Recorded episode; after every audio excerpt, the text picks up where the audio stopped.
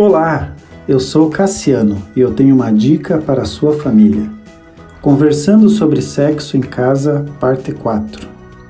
As famílias precisam ficar atentas, pois as estatísticas têm mostrado que crianças com 9 anos de idade já veem pornografia na internet.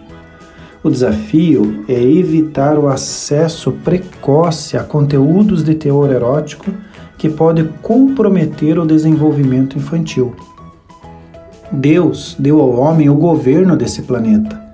Colocou cada indivíduo para viver numa família, a primeira escola da vida, para aprender através dela as coisas mais importantes. E uma delas é sobre casamento, aonde engloba o assunto sexualidade.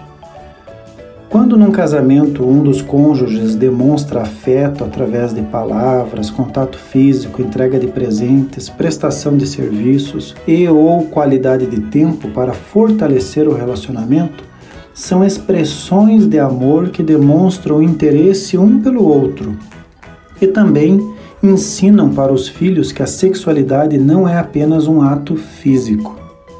A mídia humanista deturpa o sexo que também é emocional e espiritual. Espiritual porque o corpo humano é a habitação do Espírito de Deus. Existe nesse ato uma conexão física, emocional e espiritual. Há troca de fluidos corporais, troca de sensações emocionais e uma aliança espiritual. São todas situações com muito significado que não pode ser banalizado como se o ato fosse apenas físico e instintivo.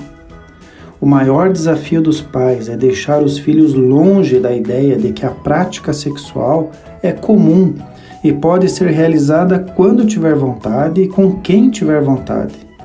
Essa ideia abre feridas difíceis de serem curadas.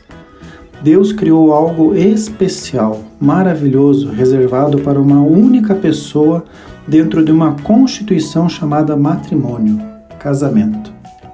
Continue abençoado, você que me ouve e toda a sua família. Gente grande cuidando de gente pequena.